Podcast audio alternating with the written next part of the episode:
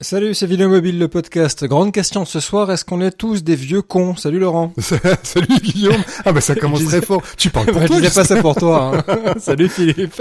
Ah, moi je me suis pas du tout senti visé. Salut. D'ailleurs, il a pas dit bonsoir tout de suite, remarqué. absolument. si je dis ça, c'est parce que euh, un de tes lecteurs, Laurent, t'a dit ouais bon, vous nous parlez de LumaFusion et tout, c'est vachement bien, sauf que euh, quand on regarde les effets, c'est pourrave, euh, ça fait années 80, et puis moi de toute façon j'aime Snapchat, Eclipse, et puis euh, ça me parle pas LumaFusion. Donc c'est le thème de ce podcast-là, c'est est-ce qu'on est euh, des vieux cons Est-ce qu'on est tellement attaché à nos outils de montage qui ressemblent assez à, aux versions euh, d'Avid et de Final Cut d'il y a, y a 20 ans euh, Une fenêtre, un visualiseur, une timeline et puis un chutier et puis on s'arrange entre les trois, même si on a mis des couleurs, des fonds noirs entre-temps, ça reste quand même la même genre d'interface. Est-ce que ça parle encore aux nouveaux créateurs de vidéos ou est-ce que ben, on a besoin de passer un peu à autre chose? Vous en pensez quoi vous? Ah ben moi je pense que jusqu'à présent euh, j'ai pas encore vu euh, des choses réalisées avec ces outils euh, très grand public et très intuitifs et très amusants que sont Clips, les stories Snapchat et les autres qui tiennent vraiment vraiment vraiment la route. J'ai vu des trucs intéressants, des trucs qui sont des débuts de choses, mais j'ai l'impression qu'on dépassera jamais le début. Donc moi aujourd'hui je continue à dire que le, la vérité se trouve du côté des outils traditionnels de, de montage, ceux qui permettent de raconter des histoires telles qu'on les a toujours euh, racontées et qui nécessitent souvent, c'est vrai, mais là je prêche un peu pour ma paroisse et pour la nôtre, qui nécessitent parfois d'être un peu formé ou de se former. En tout cas, c'est pas quelque chose qu'on peut prendre en main en 2 minutes 30 comme on prend euh, Clips ou une story Snapchat. Quoique là je fais mon mariole, mais les stories Snapchat, j'ai toujours autant de mal à faire faire des trucs qui ressemblent à quelque chose avec. Voilà. Donc moi je suis, euh, écoute, je, rebondis sur ton idée de, de, de, départ. Oui, je suis un vieux con. En tout cas, je, je dis que le montage est quelque chose qui euh, répond à des règles euh, strictes, euh, sérieuses, et que euh, aujourd'hui, jusqu'à preuve du contraire, je n'ai pas vu dans les outils très récents des choses qui font aussi bien les, productions vidéo, qui racontent aussi bien des histoires que les vieux outils classiques. Mmh. Philippe, t'en penses quoi, toi? Euh, j'ai pas tellement d'avis sur les sur les nouveaux outils et je pense que le, la question est pas là. Euh, je pense que la question elle est dans, dans l'écriture visuelle, c'est-à-dire à la fois et euh, la question du tournage, qu'est-ce qu'on tourne euh, comme type d'image, et ensuite la question du montage, mais pas en termes d'outils, en termes de d'écriture euh, au montage. Je pense par exemple à, un certain nombre de choses, euh, les raccords dans l'axe, ce que les youtubeurs ont nommé les, le jump cut maintenant. C'est des choses qui étaient totalement prohibées euh, en vidéo, en cinéma, euh, en télé euh, il, y a, il y a quelques années. C'était vraiment de la faute de goût absolue. Aujourd'hui, tout le monde fait ça. C'est pas une question d'outils.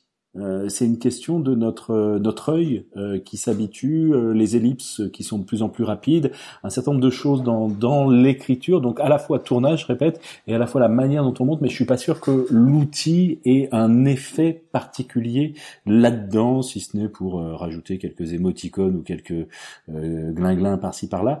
Mais je pense que l'essentiel est pas dans l'outil. Ah, ceci près quand même que l'outil t'impose de tourner monter dans pas mal de cas. Si on pense à Clips, bon, même s'il y a moyen de contourner. Hein, dans, les Instagram Stories, en Snapchat. Si on, d'ailleurs un petit un petit truc au passage, si vous voulez récupérer du contenu qui a déjà été tourné dans une story, vous pouvez la mettre dans l'album Snapchat euh, dans votre iPhone ou dans votre téléphone Android pour que Snapchat le voit et comme ça vous pouvez gruger et insérer quelque chose de préconçu dans Snapchat et vous n'êtes pas obligé de, de, faire du tourner monter. Mais t'étais pas Mojocon toi? C'est pas Mojo T'as pas appris ça? Pendant une conférence à Mojocon des fois? J'essaie de faire croire que je fais des trucs. Arrête. mais, mais ce que j'étais en train de, en train de dire, c'est ça, c'est que ces outils-là, c'est plutôt quelque chose. Allez, on tourne quelque chose et on le fait, on le fait euh, à la volée pendant que ça se passe. Euh, et, ce que je trouve assez intéressant dans ces nouveaux outils-là, c'est que le, le, montage se fait au moment du tournage et on peut aussi construire des choses euh, au, fur et à mesure que ça, que qu'on les, qu'elles se déroulent et, et, on les réfléchit au moment où elles se, se déroulent. Donc il y a une valeur ajoutée aussi de celui qui tourne et qui construit euh, l'histoire. Alors ça, c'est moins l'outil que la plateforme, je dirais, et les contraintes imposées par la, par la plateforme. Quand on bah, pense à Snapchat ou à Instagram, c'est, c'est plus la plateforme qui impose ça. C'est vrai, mais mais le, résultat final est là, c'est-à-dire que tu fais, tu racontes une histoire d'une autre manière que si tu avais un outil de montage mmh, euh, mmh. dans, dans mmh. lequel tu pourrais faire de la post-production, littéralement. Euh, alors tu fais un tout petit peu de post-production dans Snapchat parce que c'est quand tu vas rajouter des couches graphiques et puis des textes et puis des euh, des, des, des, des emojis qu'on peut toujours pas animer d'ailleurs. Enfin c'est un grand manque, je trouve, euh, qu'on qu'on puisse toujours pas animer euh, le, le texte ni dans Instagram ni dans Snapchat pour pouvoir rajouter des, des choses intéressantes dans Instagram, il y en a qui, qui rusent, c'est-à-dire qui font leur, euh, leur montage euh, et leur habillage en dehors euh, d'Instagram et ils importent et ils importent ensuite. On voit de plus en plus de, de, médias faire ça. Je sais pas si vous regardez les comptes du National Geographic, les comptes de New York Times, Washington Post, etc. On voit beaucoup de choses très produites, mais produites en dehors euh, d'Instagram et ensuite importées dans Instagram pour être pour être mises en mise en production ensuite raconter des histoires en les, en, les produisant, euh, ça, ça, m'interpelle parce que dans les formations, j'aime bien citer cette phrase de, de Vertov, qui est euh, un, des, un des papes, un des pionniers du cinéma russe, et qui a une phrase que j'adore pour expliquer ce que c'est que le, le, tournage et la narration audiovisuelle. Il dit le montage est ce qui précède le tournage. Ce, ce, ce type a donc euh, a, a, posé les bases du storyboard en expliquant qu'avant même d'avoir donné le premier mouvement de, de caméra, premier tour de caméra, on a déjà une idée très précise de la façon dont le film va être fait. Eh ben, avec ces nouveaux outils dont on parle aujourd'hui, c'est totalement autre chose. C'est-à-dire les, les clips et les stories Snapchat, c'est effectivement pendant qu'on est en train de, de, de, filmer, c'est pendant qu'on est en train d'écrire l'histoire qu'on la construit. Donc on n'a pas forcément d'idées pré, préalables. On rajoute des petits bouts qu'on peut pas, d'ailleurs, pas, toujours réordonner après. Donc c'est vraiment une autre façon de, de, de, travailler. Et là, il est plus question d'avoir une idée précise euh, avant. On peut partir euh, d'une page blanche quasiment et puis construire au fur et à mesure. Donc il y a vraiment une nouvelle forme d'écriture. C'est indéniable. Bah, qui, qui, interdit le raccord et c'est ça qui est perturbant je pense pour nous parce qu'on a passé tellement de temps à fignoler des raccords dans, les, dans, les, outils de montage que là que tu te retrouves dans quelque chose où tu peux pas sauf à avoir vraiment beaucoup de chance euh, faire de raccords euh, ou être euh, extrêmement millimétré dans, dans, la façon dont tu tournes les choses. Euh, donc ça c'est peut-être le plus surprenant aussi c'est d'avoir ce côté un peu brut de décoffrage euh, mais qui a pas l'air de gêner tant que ça l'audience qui, qui regarde ça qui consomme ces, ces produits là donc peut-être qu'il y a un effet vieux con quand même euh, sur euh, sur le fait d'être euh, de, rester braqué sur sur les outils qu'on a qu'on a l'habitude d'utiliser qui, qui, nous permettent de faire les choses telles qu'on sait les faire. je suis d'accord avec toi, Philippe. C'est pas uniquement une question d'outils. Donc Bon, après, c'est vrai que sur la remarque de ton euh, lecteur, Laurent, les effets qui sont euh, par défaut dans LumaFusion sont pas d'un goût extraordinaire. Ça, c'est vrai. Cette espèce de vieil héritage de Pinnacle. On a récupéré des trucs. Ouais, je pense que les choses étaient programmées et qu'ils ont récupéré des briques. Mais puis voilà, des effets qu'on n'utilise pas forcément. Il y en a quelques-uns que je n'ai pour l'instant pas encore utilisés. Mais c'est un, un, peu le propre de, de pas mal d'outils de, montage. Tu cites LumaFusion, euh, KineMaster ce logiciel coréen euh, qui commence à se faire euh, un petit peu son trou quand même sur euh, sur iOS alors qu'il l'a déjà bien fait sur Android, a une bibliothèque d'effets, de transition et d'animation absolument phénoménale, mais d'une laideur crasse, d'un mauvais goût terrible. Je me rappelle de, de logiciels de PAO grand public d'origine américain, américaine pardon, au, début des années 90 qui était épouvantable avec un mauvais goût terrible. et eh bien là c'est la même chose. Hein. Les Coréens font franchement pas, pas mieux. Il y en a dans tous les sens et des choses qu'on n'utilisera absolument euh, jamais, Donc, c'est un peu des maladies infantiles, ça, des, des logiciels graphiques, quoi. Oui, c'est un peu ça. C'est un, un, peu ça. Bah, ouais, après c'est toujours la balance entre euh, les possibilités euh, qu'offre le, le, le, logiciel, comme Luma, qui sont assez géniales. Si on a du goût, qu'on est créatif et qu'on a envie de passer des heures à fignoler un truc, ce qui, ce qui est un peu, enfin, j'ai pas forcément du goût et que je suis pas forcément créatif, mais j'aime bien passer des heures sur un outil pour fignoler quelque chose, comme comme dans Keynote par exemple aussi. Keynote est assez brut de décoffrage donc le logiciel de présentation d'Apple qui permet de créer à la fois sur iPhone, sur iPad et sur Mac. Euh, et, quand on fait une présentation dans Keynote, ils ont rajouté la semaine dernière une bibliothèque de, de, de, de formes avec des bonhommes, des trucs comme ça. Moi, je les fabriquais moi-même ces trucs-là pendant des années parce que j'en avais besoin et j'ai passé des heures à les faire et à créer des thèmes et à des choses comme ça parce que l'outil permettait de le faire. Donc LumaFusion, c'est plutôt dans cette catégorie-là. Puis à la catégorie, ben on sort un, un effet qui est prédéterminé et puis comme dans Clips, qui il y en a y en a peu, mais qui sont relativement de bon goût, avec la musique qui est composée par Hans Zimmer, qui est la bonne durée, et puis ça marche, et puis merde, j'ai passé 5 minutes, et puis ça va très bien comme ça. Euh, et, j'ai l'impression que que euh, voilà, ton, ton lecteur avait plutôt tendance à être de cette de, de cette culture-là, de m'ennuyez pas avec les outils, les keyframes, et puis je sais pas quoi, et les redimensionnements et les couches graphiques. Je veux raconter une histoire vite et bien, et ça, ça me va beaucoup mieux que votre truc de dinosaure. Ouais, ok. Bah écoute, s'il est prêt à se, à se contenter des, des trois effets euh, d'iMovie et des quatre morceaux de droit, sept, pardon, sept morceaux de droit filés avec, c'est parfait. tant, tant, mieux pour lui. Grand bien lui fasse. Allons-y. non, mais pour, pour revenir peut-être euh, conclure, je pense qu'il y, y, a un autre, euh, il y a un autre enjeu derrière cette, euh, à la fois le, la grande force du live et l'impact important du live et cette nécessité, par exemple, de, de, de filmer des séquences dans la continuité et de les mettre en ligne dans, dans la continuité. C'est à un certain point le doute qu'il y a par rapport aux médias euh, en général euh, fait que tout montage un peu trop chiadé est suspect de euh, mmh. traficotage de la vérité, de etc. Et il y a une espèce euh, d'impression fausse, bien évidemment, que le live ça ne ment pas, que les choses les plus brutes ça ne ment pas. Et voilà, je pense qu'au fond euh, derrière il y a, y a, quelque chose de, de cet ordre-là euh, qui se joue euh, aussi autour de, de, la vidéo, son côté brut, sous-entendu, brut ne, qui ne ment pas quoi. C'est euh, très vrai ce que tu dis et ça m'avait été confirmé de manière assez spectaculaire il y a quelques années par une Ukrainienne que j'ai rencontrée qui était à l'origine d'une chaîne de télé indépendante pendant les événements, même si la guerre est pas finie euh, dans, dans l'est de l'Ukraine aujourd'hui, c'était beaucoup plus fort il y a encore il y a, trois ans. Il y a trois ans, il y a une chaîne qui s'est créée sur internet de télé sans montage. Ils étaient en live tout le temps et c'était leur euh, la manière dont ils ont gagné la confiance des, de leur auditoire, c'était justement en étant en live et en ne coupant jamais, quitte à être assez euh, euh, assez chiant. Ouais, assez chiant. Et puis, et puis euh, même de temps en temps avoir euh, avoir des, des, des, des, passages qui sont d'un live à l'autre qui sont très bruts de décoffrage et puis pas forcément très agréables à regarder. Mais mais c'était, ils avaient un capital confiance euh, qui était extraordinaire parce que bon alors ça n'a pas duré l'expérience parce qu'au bout d'un moment tu peux pas faire que du live tout le temps.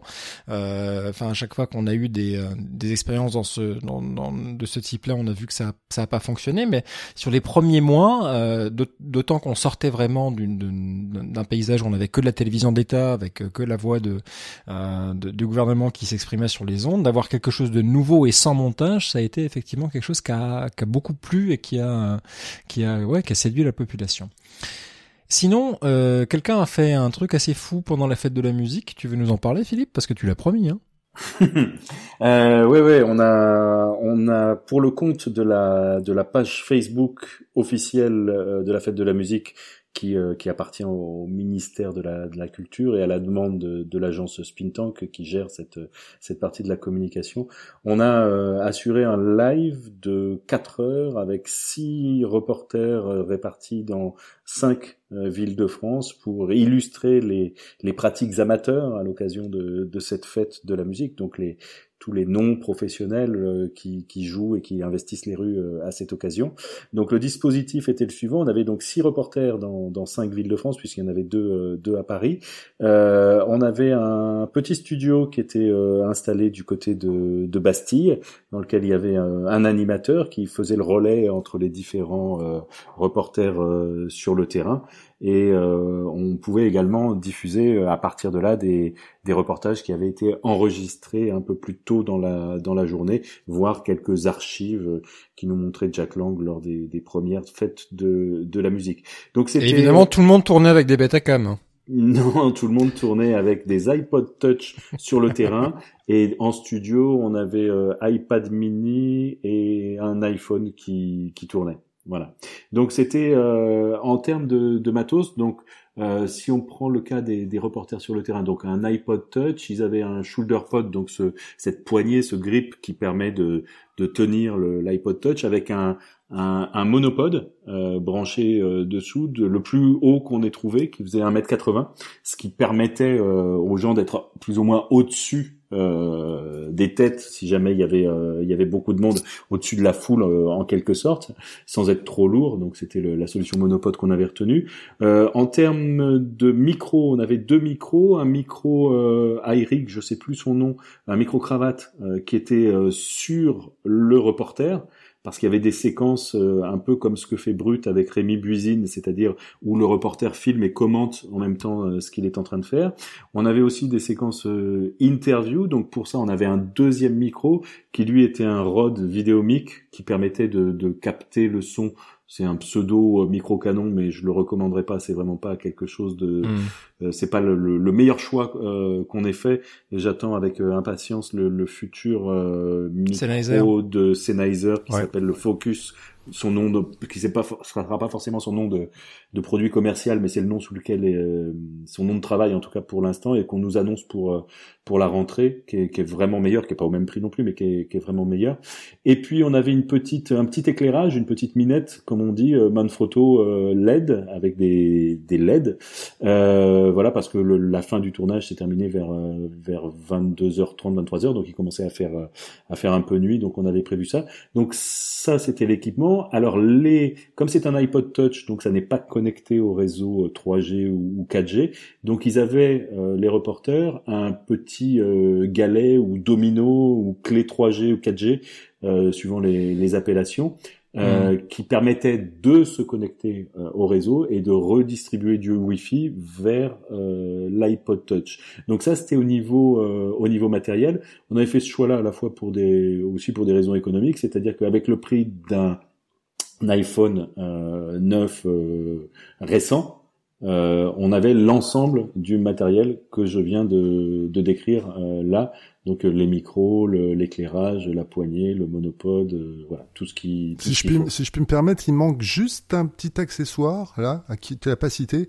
N'y aurait-il pas une batterie? Ah si si, si, si, si, bien sûr, bien sûr, bien sûr, bien sûr. Parce que de, 18h à 22h, non, non, bien sûr, bien sûr, j'oublie. Alors vous, vous pourrez retrouver, il y a, il y a un post qui est sur le, le blog de samsa.fr. Vous, vous qu'on va mettre dans les euh, notes d'épisode. Ouais, j'ai décrit vraiment tout le tout le matériel. Et effectivement, Laurent a raison.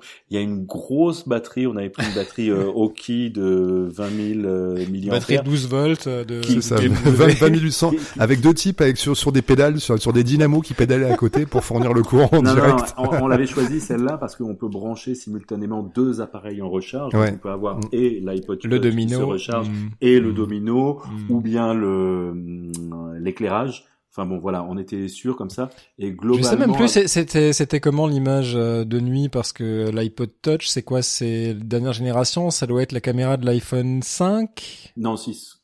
6 Ouais. Mm. D'accord. Oui, donc c'est pas mal, c'est bien. Euh, iPhone 6, ouais. Voilà. Et on s'est arrêté euh, finalement le pour un ou deux reporters, ça commençait à devenir nécessaire d'éclairer, mais on s'est on s'est arrêté euh, finalement juste avant que ça devienne indispensable d'éclairer pour tout le monde pour des raisons opérationnelles, c'est-à-dire que passer une certaine heure non plus dans les rues le soir de la fête de la musique, il n'y a plus forcément grand chose de très intéressant à mm. montrer. Donc il y a six, il y a six gars et filles qui sont dehors avec des iPod Touch, et puis tu dis il y a une, il y a une régie quatre filles et, et, deux garçons. Alors ce que j'ai pas dit encore et qui est euh, qui est important, c'est qu'ils ont tourné avec l'appli Dazzle. Enfin, ils ont filmé euh, avec l'appli Dazzle. Donc Dazzle, c'est cette euh, start-up française qui fait une une appli qui permet de d'avoir plusieurs personnes qui filment euh, simultanément et récupérer ces différents flux dans une régie euh, qui est installée sur euh, sur un ordinateur. Et sur cette régie on peut choisir l'un des flux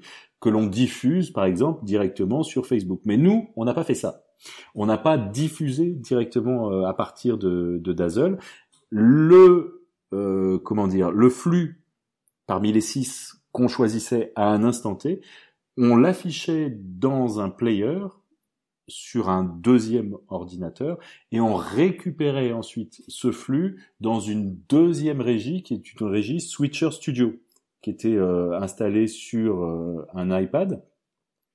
Et l'avantage de cette euh, de cette solution, c'est qu'elle est à ce stade beaucoup plus riche que Dazzle, dans ce sens qu'on peut euh, éventuellement diffuser des PAD, qu'on peut euh, avoir des synthés qui affichent le nom de la personne ou le nom de la diffuser des euh, sujets déjà prêts à être diffusés, et mettre des oh, titres dessus. Absolument, on pouvait faire tout ce tout ce genre de choses qu'on pourra sans doute bientôt faire dans, dans Dazzle, mais à, à ce stade, ça n'était pas disponible. Donc ça, c'est les avantages. En revanche, l'inconvénient, c'est qu'elle ne peut récupérer que des flux venant d'appareils soit Mac, soit euh, iPhone, iPad, qui sont connectés au même réseau Wi-Fi. Donc il y a une portée qui est bien moindre. Donc si c'est un donc le l'animateur en studio par exemple était filmé avec un iPad mini qui avait l'appli Switcher et donc on récupérait le flux dans la régie. Quand il s'agit d'un ordinateur euh, qui diffuse, il faut installer sur l'ordinateur une petite appli particulière qui s'appelle Switcher Cast. Et à partir de cette appli, on peut récupérer ce qui s'affiche sur l'écran d'ordinateur dans la régie Switcher. Et au moment où on a commencé à travailler là-dessus, euh, Switcher proposait de euh, quatre caméras différentes ou quatre sources d'images différentes. Et la veille du jour où on a fait l'opération Fête de la musique, donc la veille du 21, donc le 20 juin euh, dernier, ils ont mis en, ligne une, une, nouvelle version qui permet maintenant d'avoir neuf sources différentes euh, qui arrivent dans la régie Switcher. Ben ça s'est plutôt bien passé pour toi alors. alors non, parce que ce que j'ai pas dit aussi, enfin si ça s'est ça s'est plutôt bien passé, mais ce que j'ai pas dit, c'est que euh, dans Switcher, quand on utilise euh, notamment le fait de d'utiliser Switcher Studio pour afficher ce qui s'affiche sur un écran d'ordinateur, on ne récupère pas le son. Donc, il a fallu qu'on mette en place tout un dispositif pour récupérer le son. Donc, en fait, chacun des ordinateurs euh, utilisés était euh, relié euh, par la prise jack à une table de, mixage de l'autre côté pour récupérer le son. Et au sortir de cette table de mixage, on avait un iRig prêt qui permettait de faire entrer le son dans l'iPad qui était la la régie finale euh, en quelque sorte de ce de ce dispositif. C'est un peu compliqué comme ça. J'ai essayé de faire un schéma qui, qui vous, avez, résume... vous avez tous bien entendu. Alors pour la semaine prochaine, vous dessinez le schéma de ce que vient de vous expliquer Philippe. C'est sera noté sur 20. c'est bon. il a fait un schéma. Il sera il sera en ligne dans les notes d'épisode. Il y aura un lien super. Je vais même mettre l'image tiens dedans. Ça c'est quand même du setup. Hein. Des setups comme ça on n'en voit pas tous les jours, messieurs dames. Mais j'adore ce côté euh, bidouille et débrouille parce que t'es obligé de le faire. On n'a pas encore ce que moi ce que je trouve intéressant c'est qu'il y a deux, il y a deux éléments. C'est un, on peut pas encore faire du multicam sur euh, sur plusieurs sites différents, entièrement sur smartphone et sur iPad.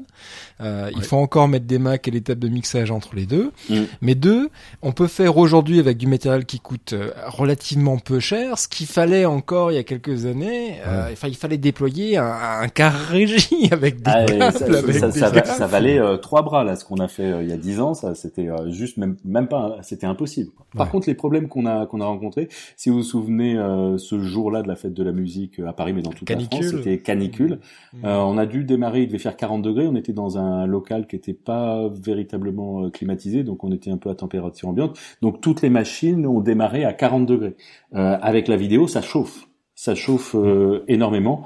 Euh, donc on a eu à un moment donné un problème de surchauffe qui a qui a interrompu le flux. Donc on a été obligé de relancer euh, ensuite. Euh... Mais surchauffe quoi sur un Mac ou sur un iPad? Non, sur, sur un Mac et sur la table de mixage.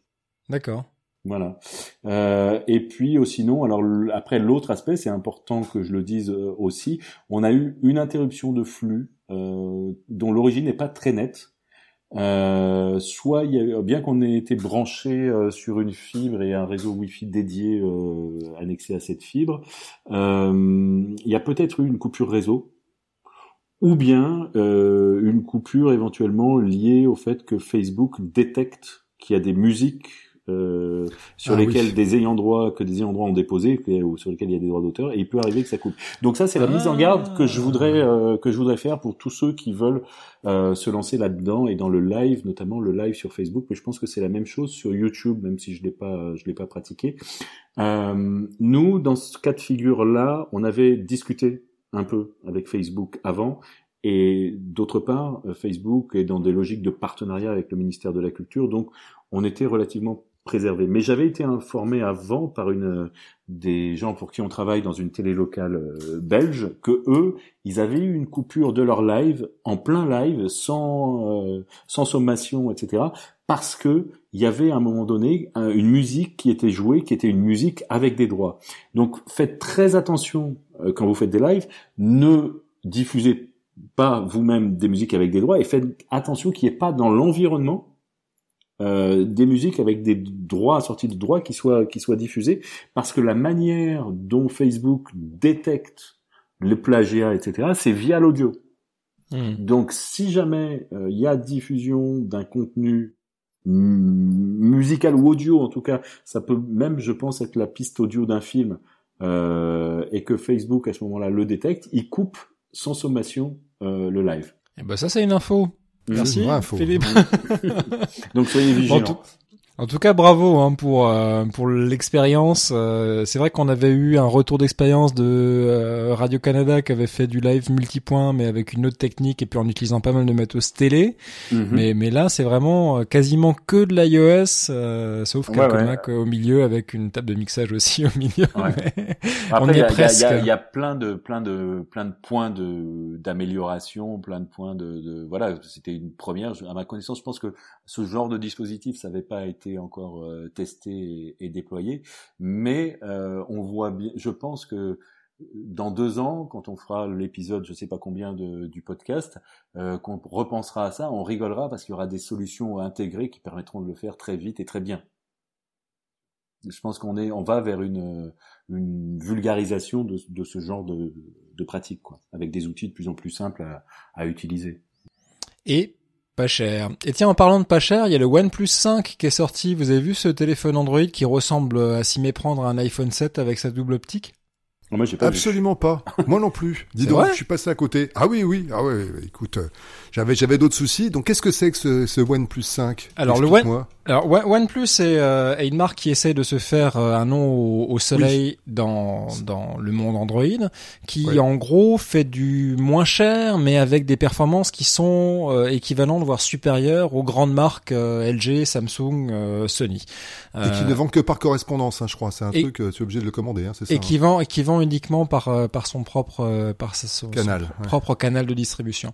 Et le OnePlus 5, euh, c'est un ce qu'ils aimeraient bien voir être appelé un iPhone killer quand tu regardes le OnePlus 5, vous pouvez le regarder en allant tout de suite dans les notes d'épisode pour voir une image. Ça ressemble de très près, mais vraiment de très près, à un iPhone 7 Plus.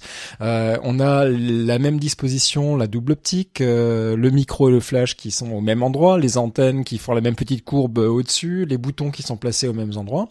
Sauf qu'il y a un écran qui a beaucoup une, une, meilleure résolution, que ça coûte à peu près 550 euros pour la meilleure configuration avec euh, avec 128 Go de RAM, euh, pardon, 128 Go de stockage. Euh, alors je sais plus combien de RAM il a, mais beaucoup. Mais sur Android il en faut, il en faut beaucoup. Et en gros, euh, c'est assez bluffant. Il a 8 euh, Go de RAM. 8 Go de RAM, voilà. Ouais. Mm, mm.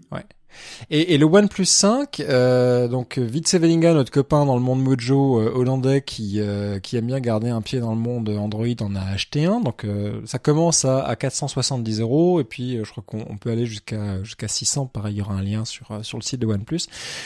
et il en est assez assez content, notamment sur les performances optiques de la bébête et sur son écran.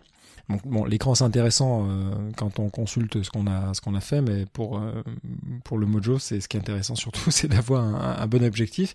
Et de ce côté-là, ça a l'air d'aller euh, d'aller plutôt bien.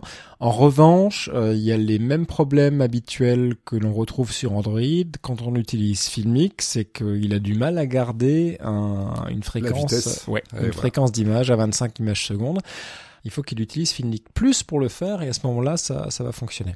Donc, le OnePlus apparaît comme étant quelque chose d'assez intéressant, d'autant qu'il a euh, une fiche mini jack euh, pour ceux que ça intéresse, voilà.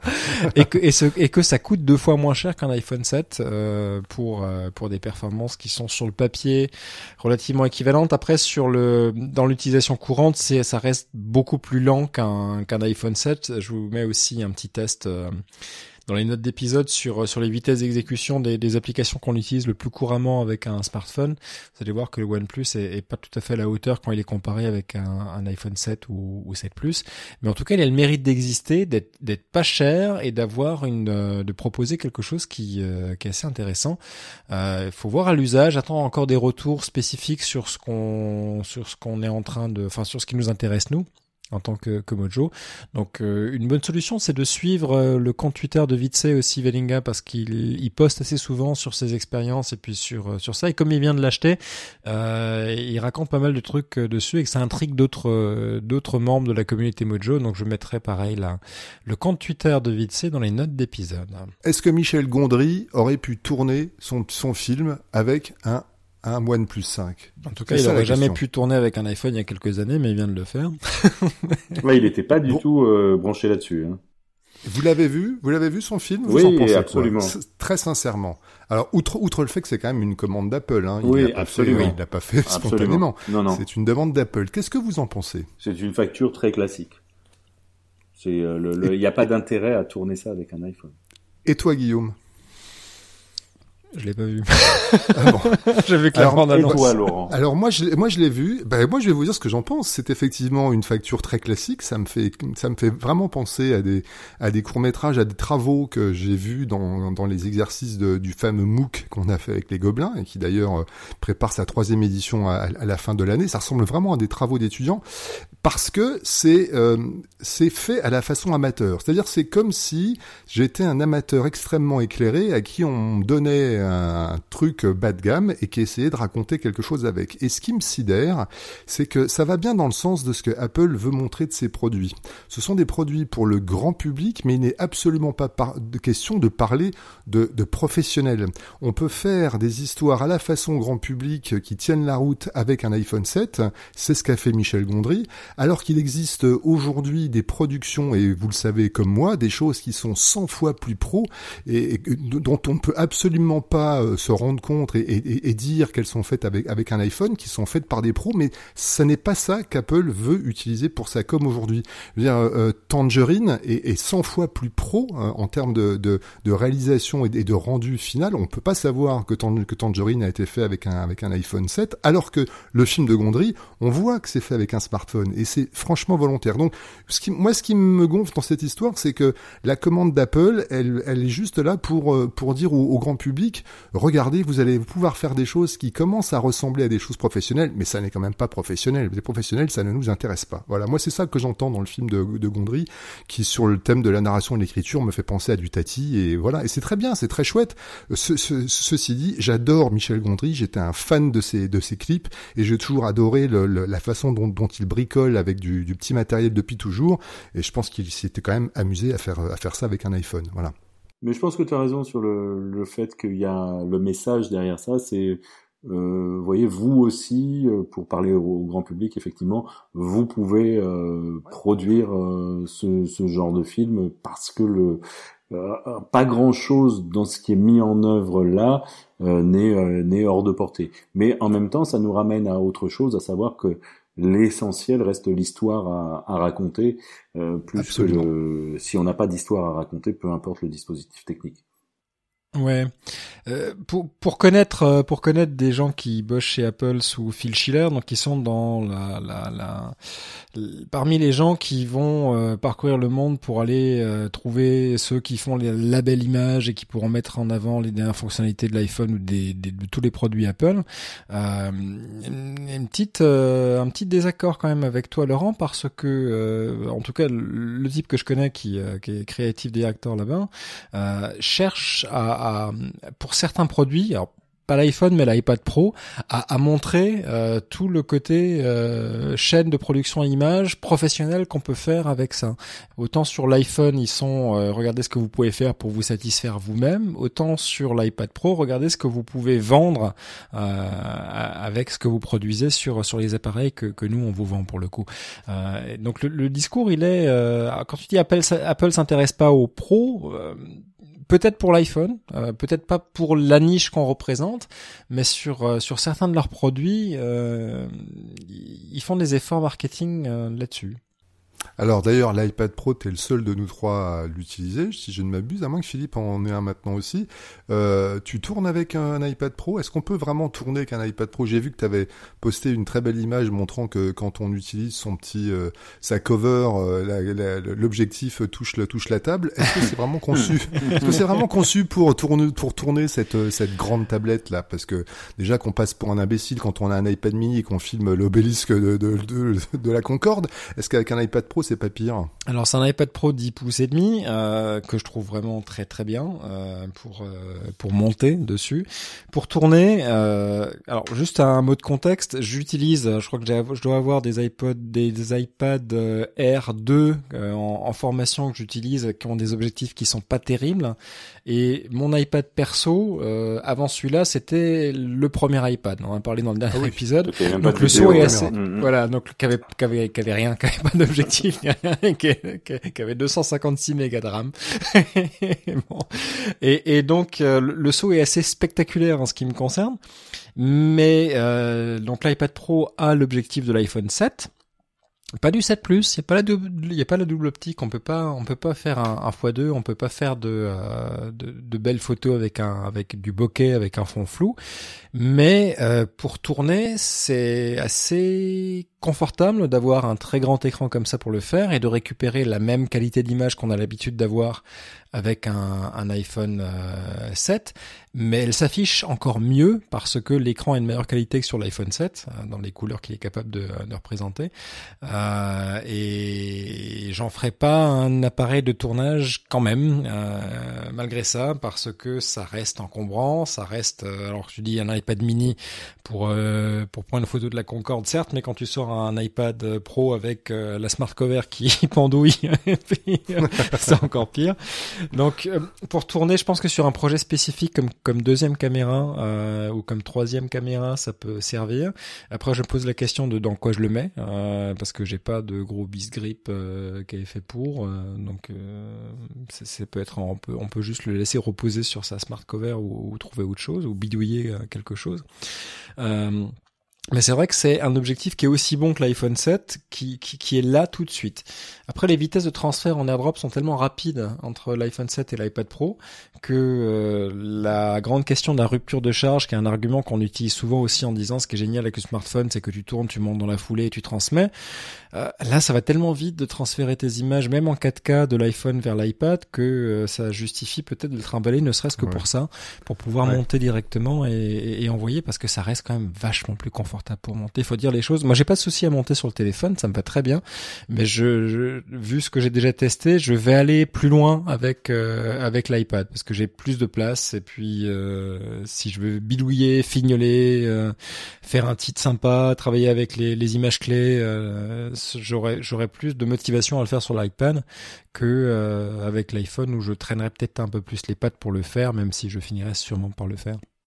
Ouais, ça, je suis tout à fait, euh, je suis tout à fait d'accord. Moi, j'ai pas utilisé, enfin, j'ai pas l'iPad Pro de dernière génération, j'ai celui d'avant, mais euh, c'est pas un outil. Pour moi, c'est pas un outil de tournage, quoi. C'est, c'est, c'est comme, je sais pas, non, c'est trop, c'est trop lourd, c'est pas maniable, c'est en plus, on a peur de le péter. Enfin, oui. c'est voilà. En revanche, en montage, oui, oui, oui, oui. Voilà, mais mais ça marche euh, très très bien. Hein. Enfin, l'écran est super impressionnant. Le, la vitesse de, la vitesse de rafraîchissement à 120 Hz, et, euh, ça a l'air de rien. Ça a l'air très geek dit comme ça, mais en gros, euh, tout va très vite tout le temps. Euh, même quand on lui en met plein la gueule. Donc c'est et il est plus rapide que mon Mac. donc si on regarde Geekbench, ce qui ce qui ce qui me ce qui me fait met un petit un petit haut cœur. Mais euh, mais voilà. Donc c'est une machine impressionnante euh, qui reste relativement abordable, je trouve, par rapport à ce qu'elle permet euh, de faire. Donc, euh, donc pour l'instant, j'ai, j'ai rangé. Je joue moins avec mon Samsung S8 depuis que j'ai mon iPad Pro. Ami geek, si vous nous écoutez. Euh, une dernière geekerie pour euh, pour terminer? Ah bah, caméra to API, ouais. ah, mais ça c'est un dossier, euh, c'est un dossier à part entière, quoi. Alors on le garde pour un épisode plus tard. Alors, ouais, Ça vous expliquera pourquoi votre appareil Android ne peut pas faire exactement ce que vous attendiez en matière de vidéo. On en parle dans l'épisode suivant ou dans un autre, on se le garde de côté. le Dream Grip, tu voulais nous en parler maintenant que tu l'as reçu, Laurent? Ah bah écoutez, euh, je vais vous, je vais vous, je vais même, euh, je vais vous dire très simplement d'aller voir la vidéo que je viens de poster aujourd'hui. Je viens de faire une vidéo sur Vidéo Online. Voilà, j'ai présenté euh, la chose. Je suis ravi de ce nouveau, de ce, nouveau truc qui est vraiment du mécano et qui permet de faire plein de choses. À la fois une simple poignée, à la fois une double poignée pour accrocher plein de choses, à la fois même du multicam. On peut même, j'ai même accroché un, un DSLR dans la partie inférieure de la cage et mon smartphone pour faire un par dessus avec un, avec le grip fourni avec pour faire du multicam à deux à deux, à deux angles, deux valeurs de plan différents. Ce truc est absolument phénoménal. On peut mettre deux, deux torchelets de, de, de chaque côté puisqu'il y a deux, deux colchous. Allez voir la, la, vidéo, c'est top. Franchement, je sais pas comment j'ai pu vivre sans ce truc avant. Euh, voilà. Donc je l'utiliserai pas euh, pour tout, mais, mais par exemple, j'ai un tournage samedi à nouveau dans un studio dans des conditions compliquées de luminosité où j'ai besoin de prendre le son exclusivement avec un, un bon micro canon et, et de mettre et de mettre au moins une LED. Et eh ben c'est voilà, c'est ce qui va me permettre de faire ce, tournage. Allez voir ce, joujou qui n'est pas encore en vente, mais dont, dont, il y a le lien sur, sur, mon, sur mon blog. Quand ce truc va, être en, vente, je lui promets un bel avenir. Voilà. Dans les notes d'épisode pour retrouver le post et la vidéo de Laurent. Et savoir comment on écrit euh, Torchlet et Colchou. ça n'est pas le nom d'un metteur en scène chinois, c'est Est-ce que tu en as parlé à Michel Gondry euh? Est-ce que tu as essayé de l'inviter d'ailleurs, Philippe Michel Écoute, je suis euh, en train de me mettre sur la piste. D'ailleurs, s'il y a parmi les auditeurs des gens qui ont le, le, contact avec Gondry, je suis sur la piste pour essayer de le faire venir aux prochaines rencontres francophones de la vidéo mobile. Et euh, je vous le dis parce que c'est vous qui auront lieu le 8 février prochain, mais les places, les inscriptions sont pas encore sont pas encore ouvertes, mais vous pouvez déjà faire une entaille dans votre dans votre agenda électronique. Dans votre, votre iPad. pour, ne, pour ne pas oublier la date. Non, mais je dis ça parce que l'an dernier, il y a, y a pas mal de gens qui s'y sont pris très tard et on était plein, c'était complet. Et donc, on, a, on a dû refuser euh, bah, plusieurs dizaines de personnes, euh, tout simplement parce que c'était plein et pour des raisons de sécurité, on pouvait pas prendre plus de, de monde. Donc, ah oui, je me euh, souviens, je voulais amener un copain, tu m'as dit non. ben oui, mais il y a une responsabilité d'organisateur aussi à un moment donné quand. Euh, mais là, cette année, il a pris Bercy, donc euh, c'est bon, il n'y a pas de souci. non, ça, ça c'est un peu plus grand que que l'an que l'an dernier, mais euh, voilà. En tout cas, vous y prenez tu pas. Passes à l'ambassade de Pologne, c'est un peu plus grand comme pays. non, non, on, on dévoilera le, le, lieu à la rentrée, mais c'est un, un, un très beau lieu en tout cas. Eh ben merci, je crois qu'on a fait le tour. On se retrouve la fois prochaine, dans 15 jours, sûrement quelque chose comme ça. voilà, À bientôt. Après, la après la canicule, à bientôt. ciao, ciao. ciao, portez-vous bien.